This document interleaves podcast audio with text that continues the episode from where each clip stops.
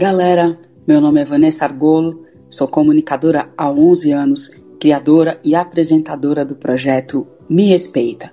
O nome desse quadro é Educando que se Respeita. Foi criado com o objetivo de unir a comunicação, a psicologia e a educação em todos os sentidos, para que o respeito seja, enfim, a base de todas as relações. Acesse nosso site merespeita.com e saiba mais sobre o nosso projeto. Compartilhe esse podcast com os amigos, nos sigam nas plataformas digitais de áudio, enfim, para enviar sua pergunta para a gente ou deixar sua sugestão de assuntos para que a gente fale aqui no nosso podcast. Envie um e-mail para vanessa arroba merespeita.com. Quer respeito? Me respeita, pô. E hoje falaremos sobre a indústria do óleo de peroba. Eu estou aqui com a Juliana Ferraro e com o Luciano Bueno. Eu sou a Ju Ferraro e eu sou do interior de São Paulo, tenho 35 anos, sou professora de Ashtanga Yoga e também praticante e também sou formada em psicologia desde 2010. É, eu sou Luciano, também sou formado em psicologia, também sou do interior de São Paulo, sou de Bauru, mas já estou há 11 anos no estado de Alagoas, em Maceió. É, sou psicólogo, trabalho psicologia social e atualmente estou no mestrado estudando o tema de alienação. Muito bom. Você está estudando alienação, Luciano, é isso? Como mestrado? Sim, é meu objeto de estudo. Cara, Fiquei durante anos estudando imaginação, criação e arte, né? Isso no, no contexto do SUS, entender imaginação, criação e arte como esse exercício de libertação do ser humano, da gente ter uma relação mais autoral e autônoma com a realidade. E aí a questão que foi se desenhando para mim foi a seguinte, tá? Mas essa imaginação, essa criação e arte antagonizam com o quê? E aí o meu objeto foi surgindo, né? Eu fui terminando a residência de que era alienação e agora eu estou estudando alienação como esse contraponto à imaginação, criação e arte. Eita, nós, que maravilha, cara. Eu gostei pra caramba do tema. E assim, total, eu, eu acredito que é o que nós estamos colhendo hoje. É, eu sei que, óbvio, né, tem a palavra em si, o que você com certeza está estudando é num geral, né, Luciano? Não tá total, não tá intimamente ligado a um único assunto. Aliás, o que nós estamos colhendo pessoas que não querem absolutamente saber nada sobre a realidade, apenas consumir, ir para festas nos fins de semana, mesmo no, em meio a uma pandemia, né? Eu acredito, pessoal, eu queria colocar aqui para gente conversar, é, o tema de hoje é sobre as indústrias de óleo de peroba. Queria aqui levantar né, essa questão. O que, que vocês trouxeram de assuntos ligados a essa indústria do óleo de peroba? que é o Braga Neto anunciando aí que se não tiver voto impresso não vai ter eleição. E ele mesmo tá cometendo um crime contra a própria Constituição. Então, e ele tá tudo bem, assim, não foi preso ainda, né? Acho que também não vai ser. Eu trabalhei com a urna eletrônica. E, gente, todo o processo com a urna eletrônica é incrível. Muito seguro. Muito. É muito, muito bacana presenciar tudo isso. Então, eu vejo duas coisas, né? A primeira delas, o oportunismo, né? Nesse sentido de chamar aqueles 30% que, entre aspas, ele ainda tem, que na minha opinião, os 30% tá ligado de pessoas, não são pessoas, são fakes. Não é possível, claro, que a gente sabe que tem um ou outro que tá junto, né? Mas tem muita gente fake aí no meio que eles controlam nessa, nessa situação toda. E o segundo ponto é para ele ter mais mídia, né? Justamente para o, o, ponto dele ir aumentando, né? Junto com a galera, principalmente os bolsonaristas, né? Nesse sentido. É, olha só, eu tava escutando Medo e Delírio em Brasília. É, no final do episódio, ele explica quantos processos de auditoria são feitos com a urna eletrônica. Se eu não me engano, são nove. Nove vezes a urna eletrônica é auditada do, antes, durante e depois. E aí apareceu um, um, cara que eu esqueci o nome agora, que é tipo, acho que ele é um matemático e com certeza também ele é bolsonarista. Que ele fez uns cálculos malucos lá na cabeça dele, usando umas fórmulas que ainda precisam ser também auditadas. Falando que teve fraude porque ele fez um cálculo que, assim, como eu sou muito ruim de matemática, eu não entendi muito bem a explicação também.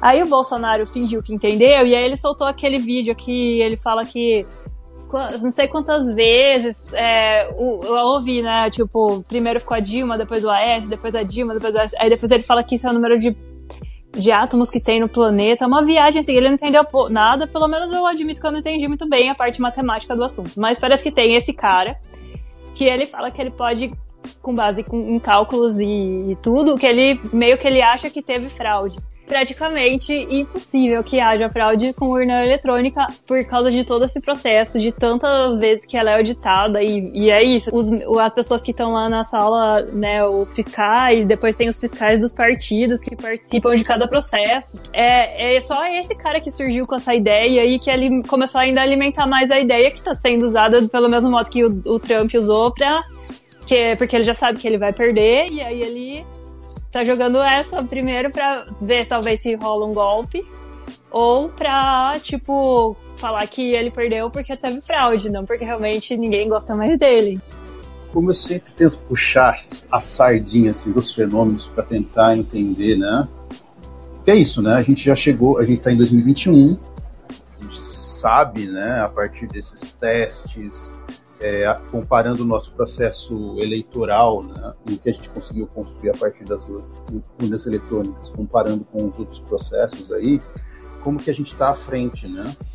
E como há, mas sempre tem essa ideia do viralatismo, né, de que alguém está fazendo melhor que a gente, e aí aparece essa pessoa para dizer, sim, estão fazendo melhor com a gente, o melhor é esse retrocesso que é isso que ele sinaliza, né? Nós estamos fazendo bem, alguém está fazendo melhor, e melhor quem está fazendo está fazendo impresso.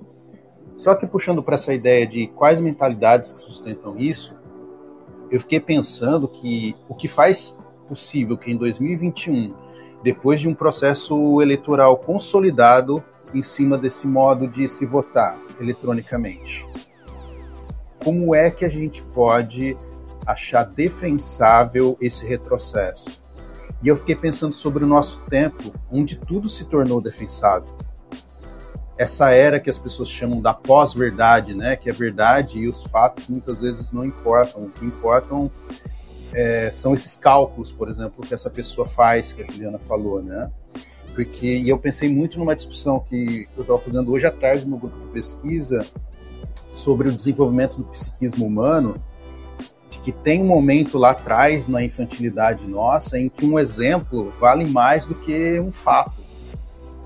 Um momento assim, alguma coisa que eu vi empiricamente tem mais valor para a criança antes da, da desenvolvimento da adolescência do que um conceito, do que de, mais do que em outras dez vezes que aconteceu diferente daquele exemplo que eu vivenciei, aquele exemplo que está na minha vista, uma fake news ou ou a ideia da mamadeira de piroca, ou o kit gay, que eu vi na mão da pessoa que eu acredito, tem mais valor do que um cientista renomado. Então eu penso que é esse momento agora de uma pós-verdade em que tudo se torna defensável que faz possível que a gente esteja pensando, cogitando voto impresso, né? Que é, qual que eu acho para mim é a principal característica desse tempo em que tudo é defensável? Porque equipararam grandezas que não são equiparáveis. E a principal delas é a gente equiparou opinião com conhecimento. Então vem alguém com um estudo criterioso matemático que diz que uma urna eletrônica já passou por não sei quantos testes e tudo mais, e, e ela é confiável, aí vem alguém e fala assim, eu estou cansado de ver nos dias de hoje um, um pesquisador, um pós-doutor defendendo matemática e alguém no fundo da sala levanta a mão para falar assim: ah, mas eu acho, na minha opinião, é como se fosse equiparável, né? Esse cálculo que esse sujeito X faz sobre uma porcentagem, ou seja, ele faz um cálculo e ele não precisa pôr isso à prova, isso não precisa passar por critérios estatísticos para ser validado. É a mesma coisa que a gente está vendo nesse momento, que as pessoas continuam defendendo cloroquina, que a pessoa fala assim, ah, mas um médico lá no interior de não sei aonde, e esse médico fala que, olha, é, eu usei cloroquina e só morreu não sei quantos pacientes que eu atendi, e se for, você for ver, o mínimo critério científico de um aluno de metodologia de qualquer curso de graduação desconstrói o argumento dele. porque, por exemplo, às vezes o número que ele indica como pequeno está dentro da margem de contaminação do vírus. Tem N variáveis que a gente tem que levar em questão, mas essas pessoas não levam em questão. Ele faz um cálculo ali, já procurando né, o resultado que ele quer, e fica por isso mesmo. Acho que essa que é a grande é, lógica que está na defesa desse voto impresso, a defesa dessas opiniões, porque se eu faço uma conta sozinho aqui e eu não coloco para validação de pares, qual que é o critério? Quem está minimamente dentro do campo da pesquisa sabe que se eu quero publicar alguma coisa, eu quero ter uma, uma afirmação minha realmente válida, eu tenho que colocar ela para que pares possam avaliar, pessoas em nível de igualdade ou maior, possam avaliar se aquilo está correto, né? Mas não é o que acontece agora. É opinião, né? Ou você citar a fonte, né, Luciano? Porque ou você também pode citar, se você for, for defender alguma coisa, enfim, você cita fontes. Fontes que falam sobre aquilo. Porém, contudo, todavia, entretanto, nós temos uma situação de defesa é, por é, convicção. Seria isso? Eu defendo por convicção, eu acuso com PowerPoint, né? Porque foi isso que aconteceu lá no passado com a Vaza Jato, né? Eu vejo, gente, e assim, é uma, uma avaliação que, que eu faço, é, eu tô, recentemente, eu tava lendo, inclusive, eu tô lendo um livro que é do Noam Chomsky. Uh, esse é um artigo do Noam Chomsky em que ele fala sobre a mídia, sobre a alienação da mídia. E nesse processo ele, ele pega um exemplo uh, de uma de do quanto em um período de seis meses foi possível transformar né, a cabeça de pessoas dentro de uma única cidade com todo tipo de fake news possível. Todo tipo de fake news possível veiculando, e não tinha redes, so eh, redes sociais, pelo exemplo que ele dá, não tinha redes sociais ainda. 1960, 1950, 1960. Eu vou verificar certinho e vou colocar na descrição do podcast para que fique claro para vocês ele coloca o poder da comunicação para simplesmente, assim, de uma cidade calma, pacata, virar um inferno em seis meses. Por interesses. Interesses, principalmente, muitas empresas têm interesses em guerras, em morte. Infelizmente, dos caras fazerem o máximo possível, criando notícias, criando uma porrada de coisa e alienando e manipulando pessoas que não têm estudo. Por isso que é tão importante a gente dialogar e com, bater muito nessa tecla de como podemos cativar pessoas para poder ampliar os horizontes e ler pela arte, pela cultura. E sabe o que eu acho? Que esse raciocínio, assim, tipo, tanto dessa coisa de que do voto impresso e tal, que não dessas teorias da conspiração em geral, porque isso para mim também cai dentro de uma teoria da conspiração é como é, parece tão simples de explicar. E aí bate naquela conversa que a gente tava tendo sobre a educação, né? Tipo, se a gente não aprende a fazer as perguntas e questionar e entender qual foi o processo que te levou a chegar a esse é, raciocínio, então é fácil engolir essas teorias, porque se você for ver, a pessoa começa a frequentar a escola vai de, com 7 anos de idade. Tipo, toda criança, ela pergunta. É natural. Eu, eu vejo como natural do ser humano perguntar e querer saber as coisas. É tipo uma pulsão de vida, sabe? Essa coisa de querer saber como as coisas funcionam, da onde veio, por quê, por quê, por quê, porque tem até uma fase, né, da, da infância que a criança pergunta tudo por quê, ela quer saber o porquê de tudo. Só que daí a escola, ao invés de aproveitar desse processo natural, ela poda. Ela não quer mais que você pergunte. E aí, imagina que desde os 7 até sei lá o que, 20 anos de idade, a pessoa sai dali pronta para ser o quê? Produtiva, né? Para ser tipo mais uma máquina para produzir e consumir. ela não sai dali pronta para fazer as perguntas. E, e, e aí eu acho muito louco, porque toda a teoria da conspiração tem base em fatos reais. Então, é, fica confuso, porque se você tem um conhecimento, você acha que você está questionando uma realidade e criando uma nova, você acha que você é questionador até. É muito louco, porque essas teorias colocam na cabeça das pessoas que elas que são as revolucionárias pensando diferente. Quando na verdade tipo, é uma viagem muito estranha, tipo. É, aí eu queria saber, assim, sobre. Eu acho que cai nesse lugar, assim, né? De, dessa processo educativo, assim. É, e aí que acaba também sendo ma maximizado pelo processo midiático que você acabou de falar aqui. Sim. Eu sempre tento buscar essas expressões da cultura que explicam né, essas lógicas. Né? se está falando de um processo de comunicação que, onde o humano se constrói, né, e que tem sido usado para destruir, né, eu fiquei pensando nas estratégias que elegeram líderes de extrema direita nas últimas eleições, Trump, é, o próprio Bolsonaro, que essa ideia de é, congestionar os canais de comunicação com muita informação. Né? Hoje a gente tem muita informação circulando então eles entenderam que não, eu não preciso estar colocando informações de qualidade nesses canais. Basta eu estar falando muito, muito, muito, muito, porque eu não tenho, a pessoa não tem tempo para checar isso que está sendo colocado, né? E se eu não posso checar a informação, ela ganha o status de verdade, que era, foi isso que a gente viu em 2018, né?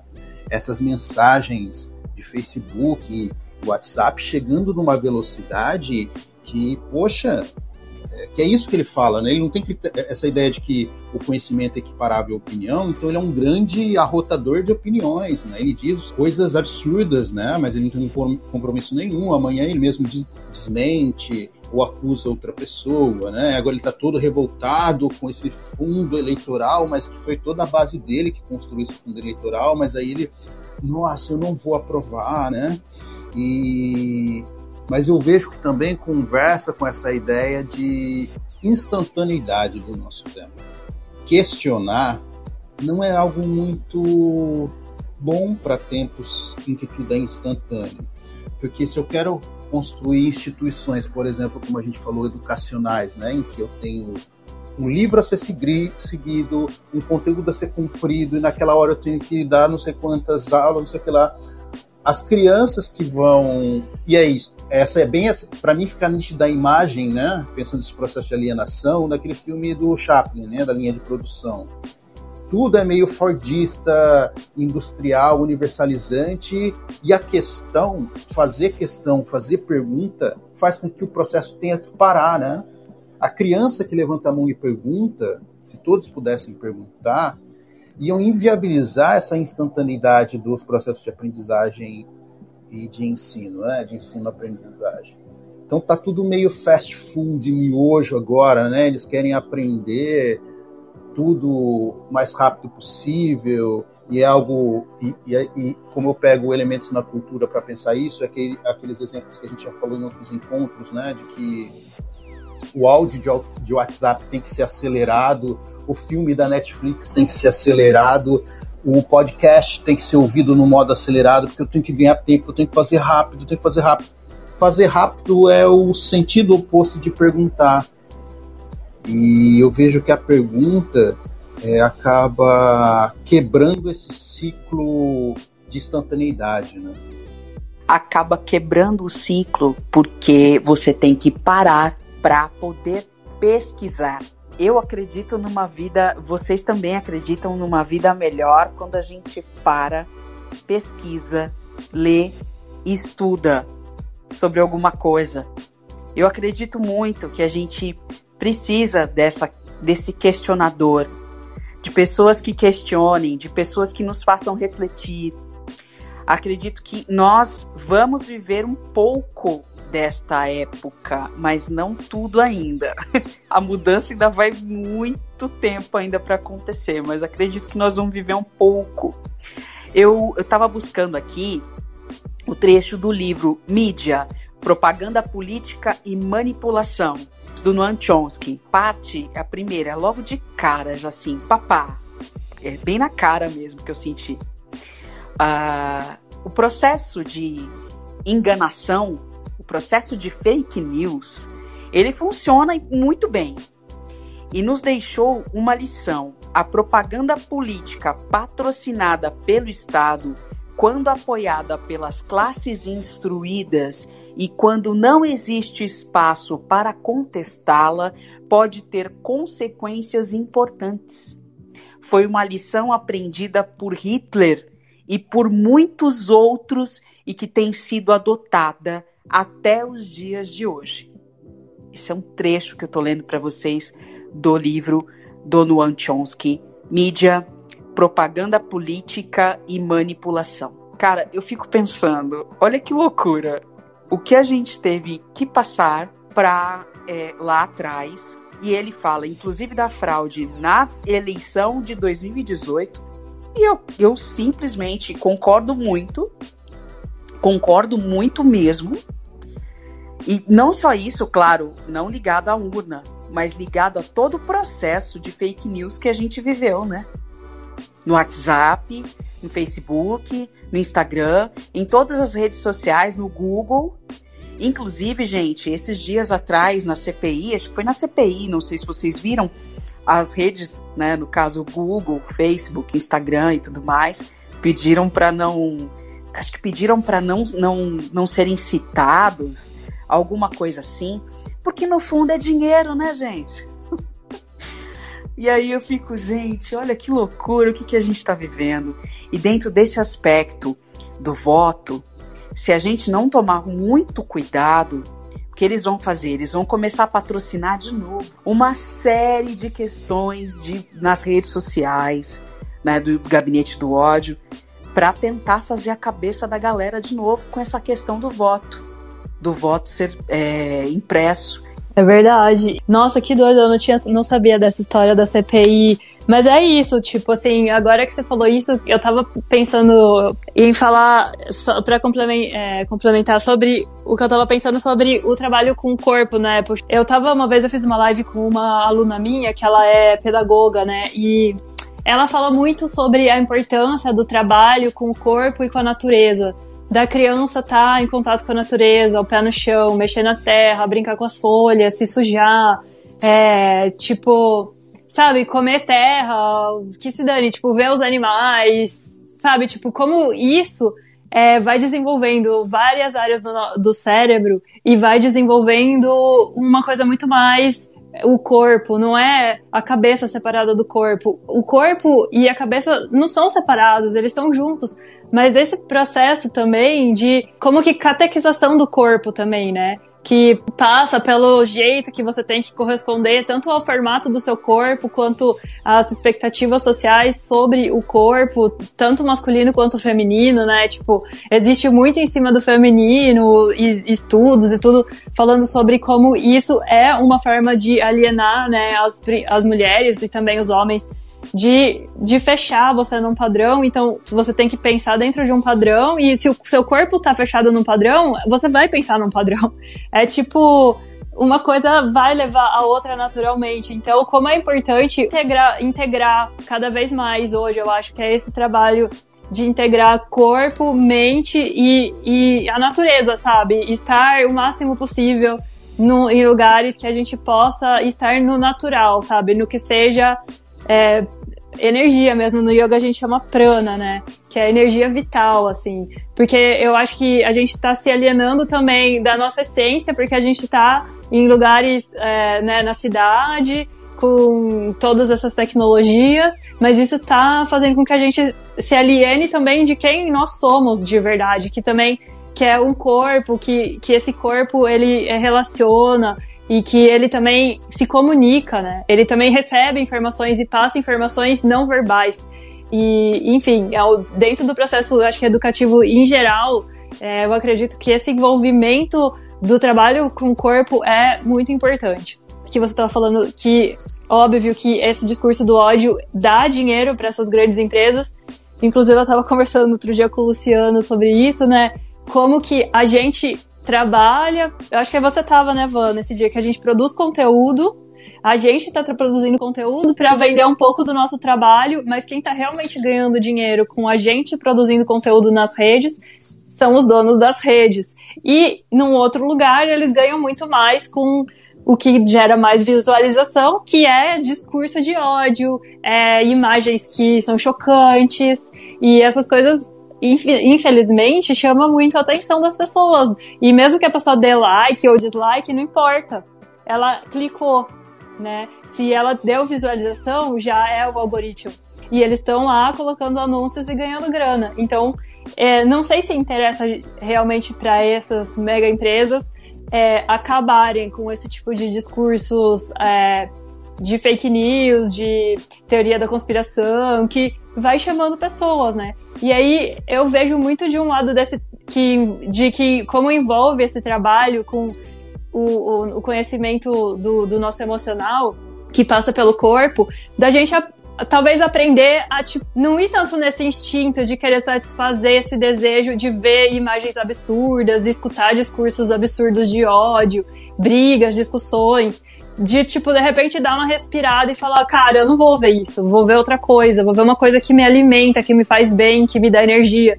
E essas coisas ainda, além de tudo, na hora, né, é muito viciante, né? Porque você vê aquilo e aí dá uma, uma descarga ali de energia, né? Vendo aquela cena ou aquela discussão dá uma descarga, né? Mas depois você fica vazio de novo, você fica sem energia, daí você precisa ficar se alimentando disso, sabe? Como esse conhecimento, esse trabalho com o corpo vai fazer a gente conseguir entrar em contato com, com o nosso emocional e fazer a gente entrar em contato com, com esse autocontrole também, né? O autoconhecimento e esse autocontrole no sentido não de tipo, tenho que obedecer a um padrão e não vou direcionar atenção para onde me tira energia e que no final das contas é o que tá mais acontecendo, porque é isso que está dando, no final das contas, é, gerando mais lucro para essas mega empresas, né? Então, meio que elas se alimentam desse, dessa falta de autoconhecimento, dessa falta de autocontrole, dessa falta de mesmo de amor próprio das pessoas. É disso que eles estão se alimentando e ganhando dinheiro, né? É fantástico esse ponto que você traz. Assim, tem várias coisas aí, Ju, que eu acho que dá pra gente explorar, né, para pensar um pouco o nosso tempo e o que é que está adoecendo a gente, que, que seria um caminho para a gente traçar rotas alternativas, né? Eu trabalho com uma psicologia social que o autor de, de frente é o Vygotsky e que ele bebe muito no marxismo, né? No materialismo histórico dialético. Só que o Vygotsky gostava muito de um outro autor que, que vai muito na direção disso que você está falando, que é o Spinoza. Ele, falava, ele usava muito essa ideia da potência, que o humano tem uma potência e a gente conhece essa potência, né? Que a gente tem a capacidade de dar molde em plástico e aço ao ponto da gente conseguir embarcar várias pessoas dentro dessa construção de plástico e aço e alçar voo, né? E atravessar o mundo, atravessar países com essa construção, essa potência humana de transformação. Isso é criação, isso é criatividade. E é isso que é a grande coisa que a gente perde quando a gente está produzindo essas cisões, rupturas.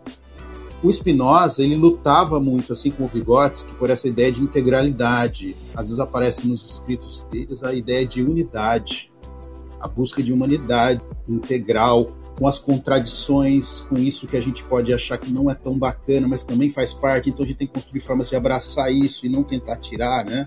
Não fazer isso que a gente está fazendo muito bem hoje, que é patologizar isso que não é ideal e tentar medicalizar, fazer cirurgia e tirar. Não, ele está falando de que é uma unidade just, just, é, justamente com essas contradições.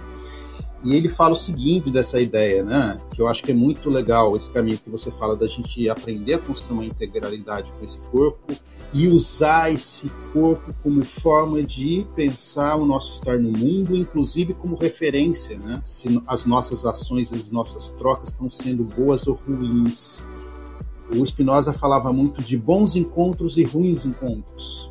Os bons encontros são aqueles que nos, faz, nos trazem alegria, nos trazem potência e nos fazem sair desses encontros um pouquinho melhores. Que a gente consegue fazer essa potência transformadora de se encontrar com alguém e ver possibilidades de melhorar o mundo, de melhorar a minha existência. Eu acredito que é muito isso que a gente está fazendo aqui. Mas existem os maus encontros, aquele que a gente vai, por exemplo, olhar esse conteúdo que vai produzir descargas nervosas na gente, mas vão despotencializar.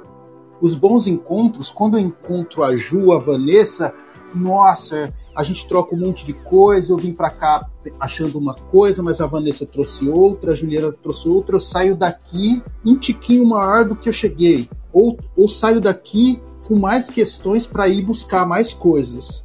Isso são os bons encontros.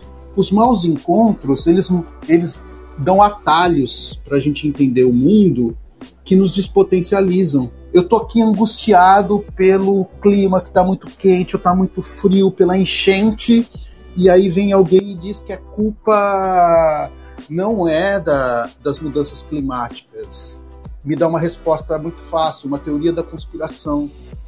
A teoria da conspiração potencializa, né? Porque ele dá uma resposta pronta e muito fácil, que é a resposta mais eficaz ela vem cheia de contradições, né? Ela não vem fechadinha.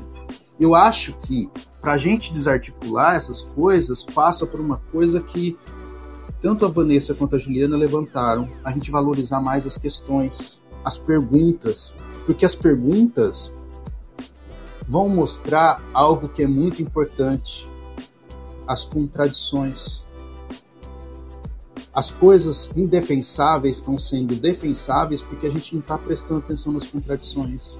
Peraí, esse sujeito está criticando o voto eletrônico, mas ele foi eleito pelo voto eletrônico. Aí ele fala assim: não, não, tem que ser impresso porque nos Estados Unidos é impresso e não sei o que. Aí o Trump não é eleito. Mas espera aí. E aí ele diz que houve um golpe lá. Mas se ele diz que o eletrônico é ruim e o modelo é lá. Aí o modelo lá foi levado até o final e não deu o resultado que ele queria, então foi um golpe. A gente tem que explicitar as contradições e convidar essas pessoas que ainda estão defendendo essas mentalidades a se posicionarem frente a isso, né? Eu acho que as contradições elas vão fazer a gente caminhar em alguma direção. As respostas, principalmente as fáceis, não vão. E é isso que me assusta, né? essa facilidade que as pessoas sustentam contradições sem ter que dar resposta sobre isso que eles estão trazendo, né? Acho que e tem uma efetividade no discurso do Bolsonaro, tem uma logística. Eu também sou muito eu comungo muito com a ideia de que a gente não pode chamar um cara desse de louco ou desresponsabilizar ele, porque quando a gente chama ele de louco, a gente responsabiliza. Não, tem uma lógica, tem um ideal, tem um projeto ali. Que eu fico pensando, né?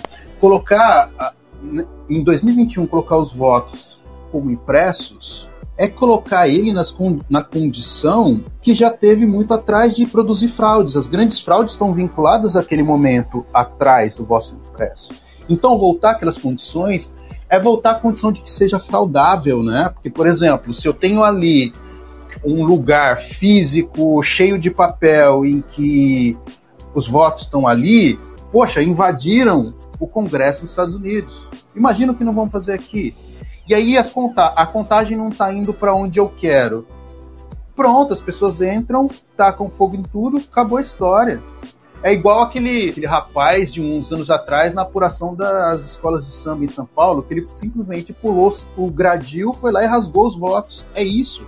Eles estão querendo construir as condições materiais para que seja possível colocar tudo água abaixo.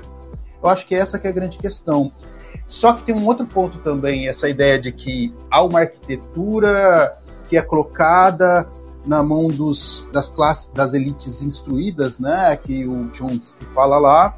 Eu acho que tem uma questão específica que a gente precisa pensar agora também, que essas classes instruídas, principalmente nessa realidade do Brasil, são classes muito mal instruídas. Sabe? Essas pessoas estão lá em cima sem ter que ter se esforçado o mínimo para se formar é, intelectualmente. E eu gosto muito do posicionamento que o Emicida tomou frente a uma fala do Luciano Huck naquele programa, tá? O Luciano Huck, ah, não, porque a gente da elite, aí o, o, o Emicida falou assim, elite do quê? Vocês não são elite em nada. Ele falou assim, a gente tem que dar o nome certo, porque quando a gente fala que algo é uma elite dentro de uma classe de coisas, é que aquilo é o melhor que a gente tem enquanto classe de alguma coisa. Tipo assim, não é elite, isso é burguesia, é alguém que está no topo só pelo dinheiro que acumulou. Tanto que se você for ver muitas desses grandes milionários e bilionários, são figuras toscas, precárias. Se você for pegar aquele cara que é o dono da, da, daquelas lojas que apoiam o governo, o cara é precário, ridículo. Acho que é essa que é a grande questão. A gente tem que começar a apontar essas contradições. É muito legal, Luciano, porque as classes instruídas que o Chomsky fala nesse no livro, ele quer dizer fora do nosso país, né? Na verdade, e outra, não é só isso, não. Em outros países também tem essa questão tosca, né? Não vou agir com complexo de vira-lata, não. É, em outros países também. O Bezos, é Jeff Bezos, ele teve uma, um comportamento esses dias de pegar o, o, foguetinho dele e ele, na volta, ele deu um depoimento, acho que foi na CNN que eu vi, na, nas redes sociais da CNN, ele deu um depoimento se os funcionários continuarem trabalhando certinho, depois ele faz uma outra viagem dessas para a Lua. É muito surreal esse sentimento de é, eu sou todo poderoso, egocêntrico eu levo a questão do voto impresso novamente em, em questão, porque, óbvio, eu consigo fraudar, mas consigo fraudar com facilidade.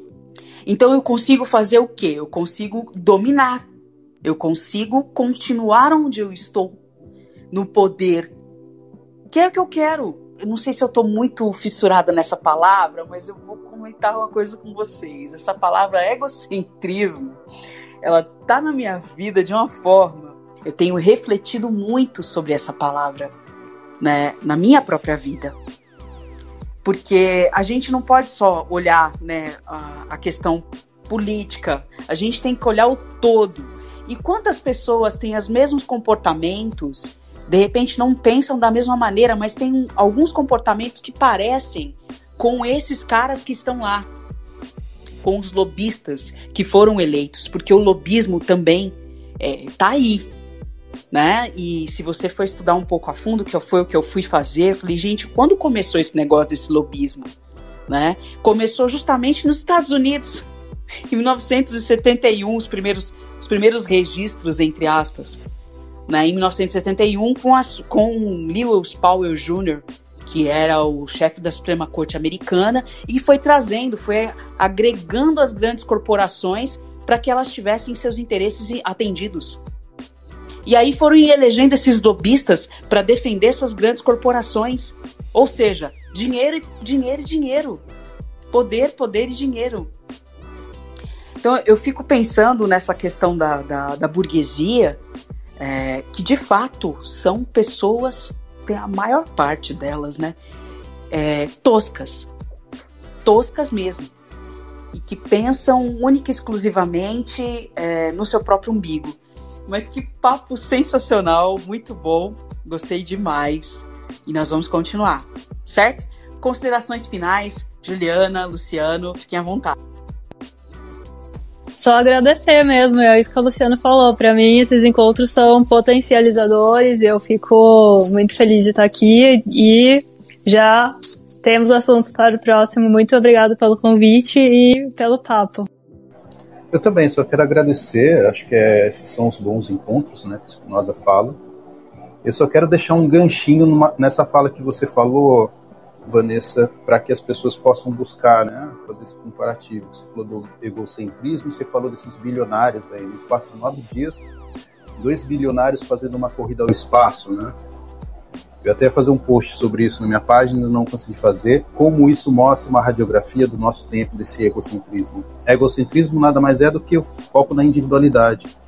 Antes tinha uma corrida ao espaço das nações, defendendo in, interesses tecnológicos comuns e avanços tecnológicos, agora são indivíduos que mostra isso que a gente fala da, da acumulação extrema em que indivíduos estão correndo ao espaço, já não mais pelo bem de nações e nem de avanço tecnológico, mas para o turismo espacial, algo supérfluo e vendável. Eu fecho, acho que fazendo esse convite às pessoas fazerem essa comparação entre a corrida espacial que a gente teve antes, China, Brasil, é, China, Estados Unidos e Rússia, e agora não é mais isso, é corrida entre indivíduos multibilionários. Que sistema é esse que a gente está construindo? Fechando com chave de diamante, né, do Green Room. Que loucura, Luciano, que a gente está vivendo. E de verdade, é, eu super agradeço por a gente trocar essas figurinhas, né? E deixo o convite aqui né, para outras pessoas também que quiserem fazer parte desse bate-papo junto com a gente, né? No próximo, convido Luciano e Juliana novamente para a gente continuar batendo esse papo e criando aí essas. abrindo, ampliando os horizontes nossos e, quem sabe, né, apoiando outras pessoas também para ampliar os seus horizontes. Espero que vocês tenham gostado e continuem acompanhando. Nos sigam por aqui, compartilhem para ajudar a gente a divulgar os nossos podcasts e para saber mais do projeto, só acessar nosso site merespeita.com. Se tiver uma sugestão sobre os assuntos que nós podemos trazer aqui, manda um e-mail para vanessa@merespeita.com. E é isso, gente. Vamos respeitar as pessoas, começando por nós mesmos. Um mundo melhor também começa pela minha atitude de respeito, amor e carinho por mim mesmo. Quando eu aprendo a me respeitar com simplicidade e humildade, eu faço o mesmo com os outros. Um beijo no coração de vocês. Quer respeito? me respeita, porra.